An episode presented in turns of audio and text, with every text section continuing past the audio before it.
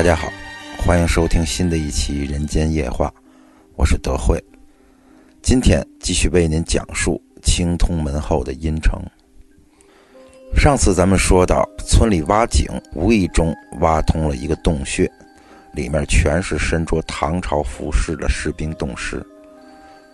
李建忠他们一行人奉命探洞，在洞穴的深处发现了一座青铜大门。这个时候，王半仙突然给大家讲起阴曹地府的事情来。他说：“他这辈子给人算命看相，见识了太多了人间悲剧，也经历了太多的不平之事。根据民间的说法，以及过去师傅告诉他的一些只言片语，推测出来，七月会有阴间现世。至于会在哪里出现，应该不是固定的。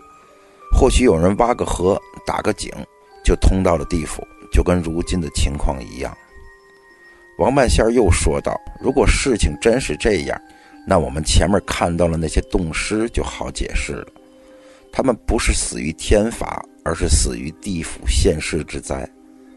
一千多年前，他们攻打完小波律国，归途恰好遇到地府现世，鬼门大开，阴气涌出，以至于阴风凛冽，气候骤冷，天降大雪，将那些士兵们冻死。”依照九阳杂祖书中所述，仅有两人逃生。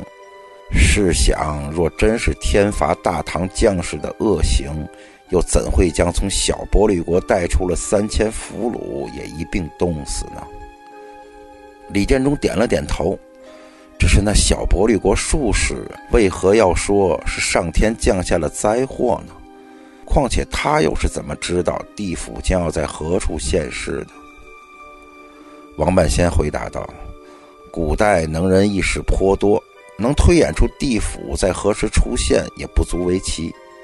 他之所以要如此说，应该是为了震慑大唐，让其不敢再有兴兵之念。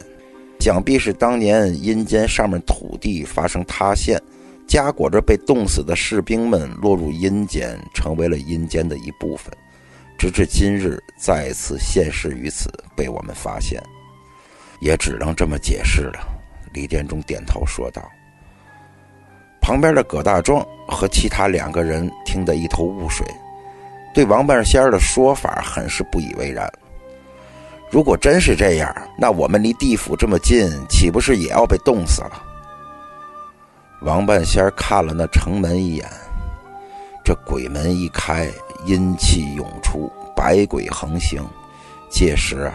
咱们必死无疑啊！我看还是赶紧出去的好。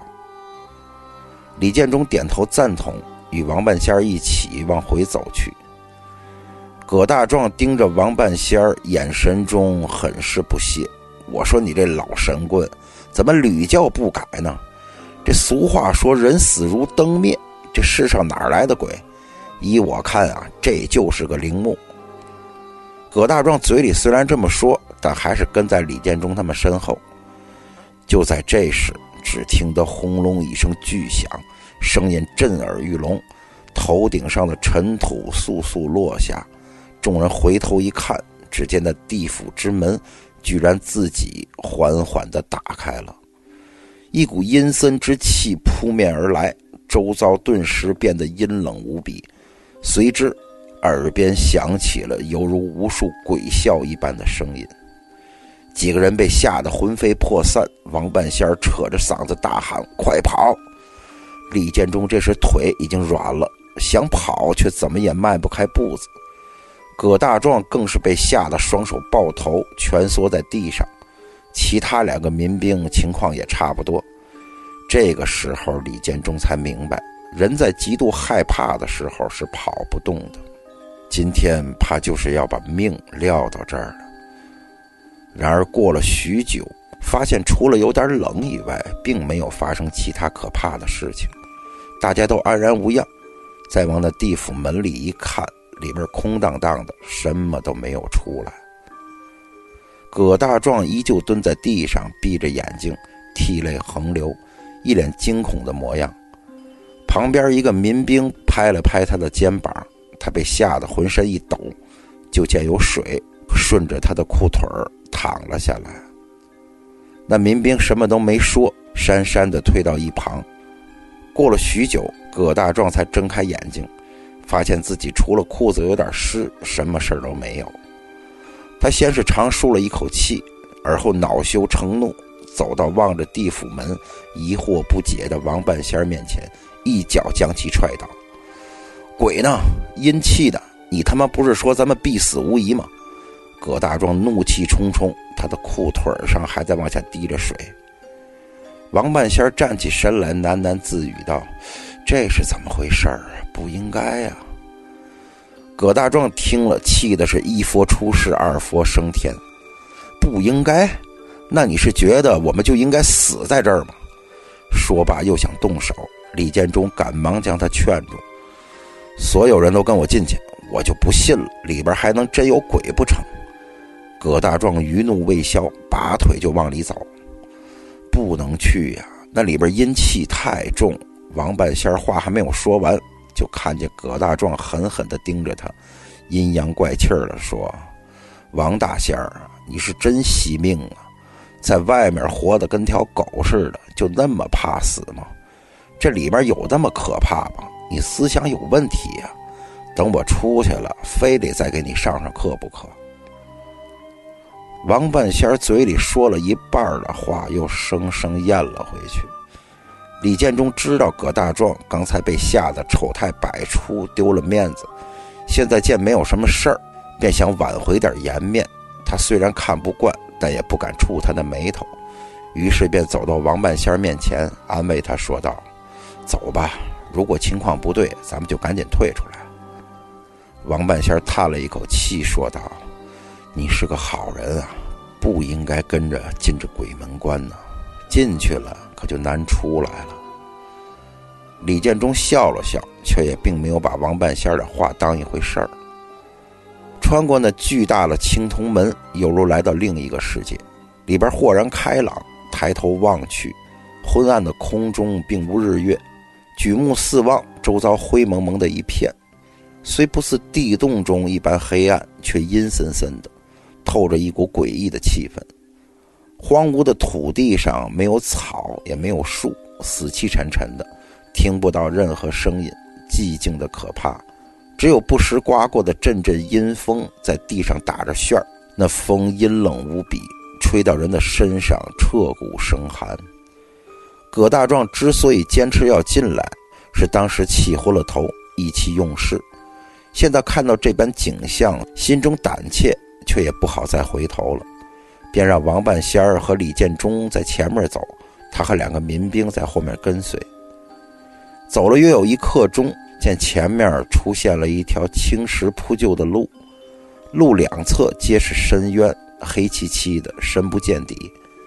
上了那条路。几个人走得胆战心惊。王半仙儿说：“这应该便是黄泉路了。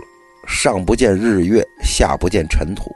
俗话说，黄泉路上无老少，奈何桥上骨肉分。鬼魂若是过了这条黄泉路，到了奈何桥，便再也回不到阳间了。”李建忠听后点了点头，却总觉得这条路上有什么不对劲儿。直到这条路快要走完，他才忽然想到，不光是这条黄泉路，而是整个地府都不对劲儿。按说生老病死，人之常情，人间每天都要死去无数的人，他们死后都要来这阴曹地府，走黄泉路，过奈何桥，然后转世投胎。李建忠曾在许多书籍中看到过关于黄泉路的描写。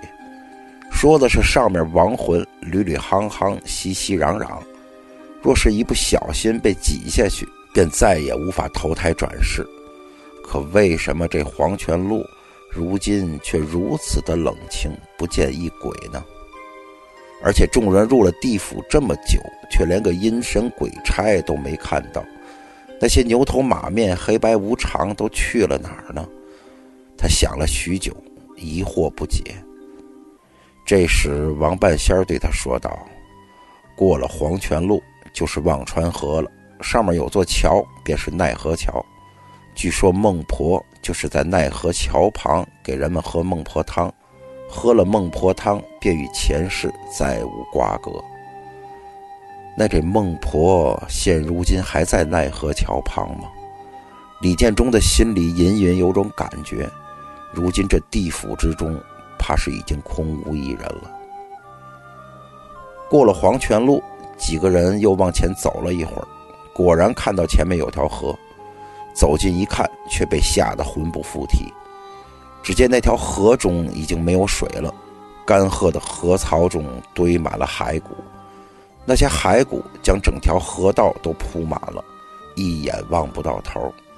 河面上有座青石拱桥，桥面险窄光滑，看上去很是难走。据说这忘川河又被称为血河，河中尽是些血水，波涛翻滚。虫蛇满布，亡魂自奈何桥上走，生前若是善人，便有神佛庇护，顺利过桥；生前若是恶人，则会掉入河中，永世受苦。只是不知这忘川河如今怎么会变成这般模样？而且说阴曹地府不进活人，这些骸骨又是谁的呢？王半仙一边疑惑，一边喃喃自语地说道。葛大壮见到如此景象，被吓得两股战战，险些瘫倒。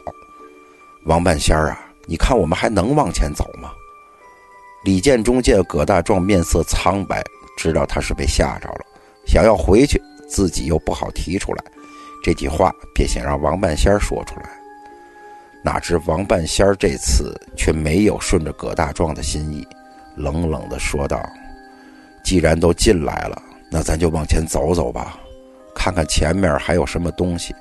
我也想清楚了，这人啊，早晚得死。我一个糟老头子，又怕什么呢？就像你说的，前面还真能有鬼了不成？他盯着葛大壮，眼神中闪着寒光，像是在看一具尸体。葛大壮被气得咬牙切齿，有火又发不得，只得跟着上了奈何桥。桥上空无一人，跟李建忠预料的一样，并没有看到孟婆，只是在桥头看到一张石桌，上面摆着碗碟。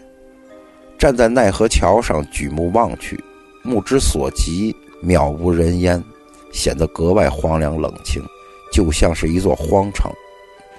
这里的人呢？李建忠忍不住问道。王半仙摇了摇头，说他也不知道。自打进来。就觉得这地府诡异的很，就是不知道出了什么事儿。几人小心翼翼过了桥，又往前走了没多久，见前面出现了一座山岭，绵延数里。山岭中怪石嶙峋，道路崎岖。众人问王半仙儿：“这是什么地方？从没听说这地府里还有座山啊。”王半仙儿想了想，说：“这应该是恶狗岭。”据说里面尽是些在阳间惨死的狗，被人剥皮抽筋、熬骨吃肉，所以对人非常怨恨。看到人的亡魂便会扑上去疯咬，特别是那些为食狗肉、切人狗者，是走不过去的，往往在这儿被恶狗追咬分食，魂飞魄散。过了恶狗岭，前面还有座金鸡山，山里边的那些鸡。别看在阳间任人宰杀，在这儿却不是善茬，一群群的扑过来，让你眼睛都睁不开。喙如铁，爪似钢，专朝着眼睛啄，朝着心肝抓。一爪子下去，能抓的人皮开肉绽，直到将心肝抓出来，啄吃净了才会散去。人死后装殓时，常常会在亡者手里塞上干粮和打狗棒。就是为能顺利通过恶狗岭，而在棺材里放上五谷杂粮，是为让亡魂过金鸡山时准备的。只是以现在的情况看，这恶狗岭和金鸡山上恐怕也没有恶狗和金鸡了吧？可是让大家没有想到的是，王半仙他说错了。一行人走进恶狗岭，走到半道，忽然就隐隐听到犬吠声。由远及近，几个人被吓得脸色都变了，夺路而逃。跑着跑着，回头一看，就看见后面漫山遍野全是野狗。那些狗个个瘦骨嶙峋，好像饿了很久，却异常凶猛，眼睛里闪着寒光，呲着牙向众人追来。王半仙腿脚不好，属他跑得最慢，一瘸一拐的跑着跑着，还被山石给绊倒了。李建忠看到后，赶忙停下来去扶他，王半仙儿却甩开了他的手，说自己已经跑不动了，活不成了，让他赶紧走。李建忠听到这句话，觉得特别难受。留下来两个人都得死，但若把他扔在这儿，却又于心不忍，一时间难以抉择，不知该如何是好。就这么一愣神儿的功夫，那些恶狗已经追了上来。李建忠心想：完了，这下怕是想走也走不了了。就在闭着眼睛等死的时候，就听王半仙儿咦了一声。李建忠睁开眼一看。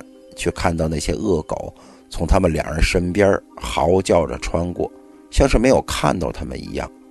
而前面不知何时出现了许多人，那些人在恶狗的追赶下狼狈逃窜，跑得慢的便被恶狗扑倒撕咬，有的被咬断了手脚，有的被开膛破肚，肚肠流了一地，哀嚎着捂着肚子往前爬，看着着实是凄惨无比。一时间，整个恶狗岭就像是地狱一般。葛大壮他们三人跑在最前面，现在正处于狗群之中，看到周遭惨象，望着那些残肢断臂，不禁被吓得瑟瑟发抖，动弹不得。就在这时，恍惚间一阵风吹过，周遭突然变得安静下来，那些犬吠声、挣扎声、惨叫声都跟着消失了。恶狗与那些人也不见了，先前的一切像是没有发生过一般。李建忠和王半仙儿面面相觑，不知这是怎么回事儿。这地府真是越发显得诡异了。大家都没有事儿，死里逃生，庆幸不已。但想到前面还有座金鸡山，心里不禁咯噔一下。继续往前走，但奇怪的是，走了许久。却没有遇到金鸡山，反倒是看见一个巨大的深坑。那深坑大的一眼望不到头，里边散落着许多骸骨。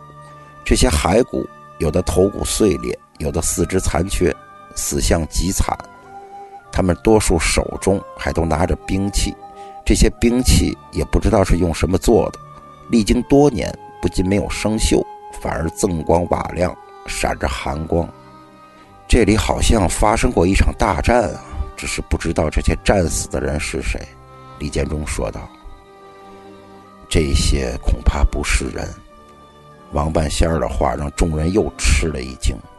他接着说道：“你看这些骸骨的颜色，不似寻常骸骨一般枯黄，反倒是银白似雪，这明显不对劲儿啊！而且，王半仙指着前面说道：‘你往那儿看。’”李建忠顺着王半仙手指的方向望去，顿时惊愕不已。远处有一具骸骨，硕大无比，有两三丈长。更让人吃惊的是，那骸骨的身后竟然长着一对翼骨，也就是说，这人生前竟然是有翅膀的，就像是飞天夜叉一般。这是什么怪物？王半仙说道：“地府里没有人。”有的只是鬼和神，神分很多种，有正亦有邪，相貌也并非都是人们心中所想的那样仙风道骨的人类模样。特别是阴间的阴神，往往长得奇形怪状，似人非人，如牛头马面、黑白无常等等。在阴间，除了那些家喻户晓的阴神外，还有很多其他的阴神。这种阴神数量众多，但本领低微。因此又被称为毛神，和我们熟知的二郎神手下的草头神差不多。虽有神名，但若说是鬼怪，亦无不可。他们在神仙中是属于最低等的。依我看来，这些骨骸便是那些阴神的，只是不知为何会战死在此。李建忠和王万仙正在讨论，就听葛大壮催促他们赶紧走。嘴里嘀咕着：“这地儿阴森害人，不能久待。”几个人便又向前走去，绕过了深坑，就见前面出现了一个村子。远远望去，村子里街道上人来人往，车水马龙，显得很是热闹，像是个集市。里边小贩的叫卖声不绝于耳，各类物品琳琅满目，应有尽有。集市上还有杂耍的、卖艺的，热闹非凡，就跟人间的集市一模一样。在这阴森恐怖、布满尸骸、充满诡异的地方，没想到竟然有一个这么让人熟悉、感到亲切的集市。葛大壮急忙带着手下两个民兵进了村子。李建忠刚想跟上去，却被王半仙拉住了。他的眼神中充满了警惕，告诉他别去。李建忠刚想问为什么，这时身后不知何时出现了几个人，他们衣衫褴褛，脸上神色显得很是惊慌，向着他们走来，然后像是没看到他们一样擦身而过。他看到村子里的集市后，则显得很高兴，便往村中走去。然而，当他们刚一踏进村子，这时就见集市上的景象忽然变了。再看村子里，哪里还有什么集市？里面尽是些残肢断臂之人，在掠夺刚才那几个进村之人的肢体，并且把从他们身上扯下来的鲜血淋漓的肢体安到自己身上。重获肢体的人兴高采烈地离开，而失去肢体的人。则痛苦哀嚎，整个村子弥漫着血腥的气息，恐怖无比。王半仙儿说：“这是野鬼村，里边那些残肢断臂之人，都是从恶狗岭金鸡山上逃出来的。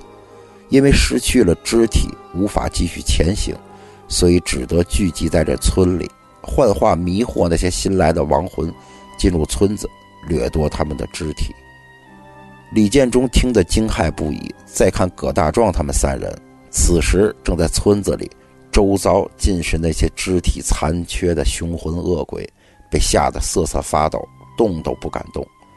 就在情形极其危难之时，李建忠突然听到四面八方传来了诵经声。再看那些亡魂，听到经声，显得非常痛苦，纷纷倒在地上，捂着耳朵。挣扎哀嚎，只听得那诵经声越来越急促，根本听不清在念些什么。到最后，腔调竟然变得十分怪异，声音忽大忽小，十分瘆人。须臾之间，诵经声消失了，那些亡魂也都不见了，一切又归于平静。村子里空空荡荡的，像是什么都没有发生过一般。那这诵经声到底是来自何处？李建忠他们最后的命运又会是如何呢？下周为您继续讲述。好了，今天的节目就到这儿，咱们下期《人间夜话》再见。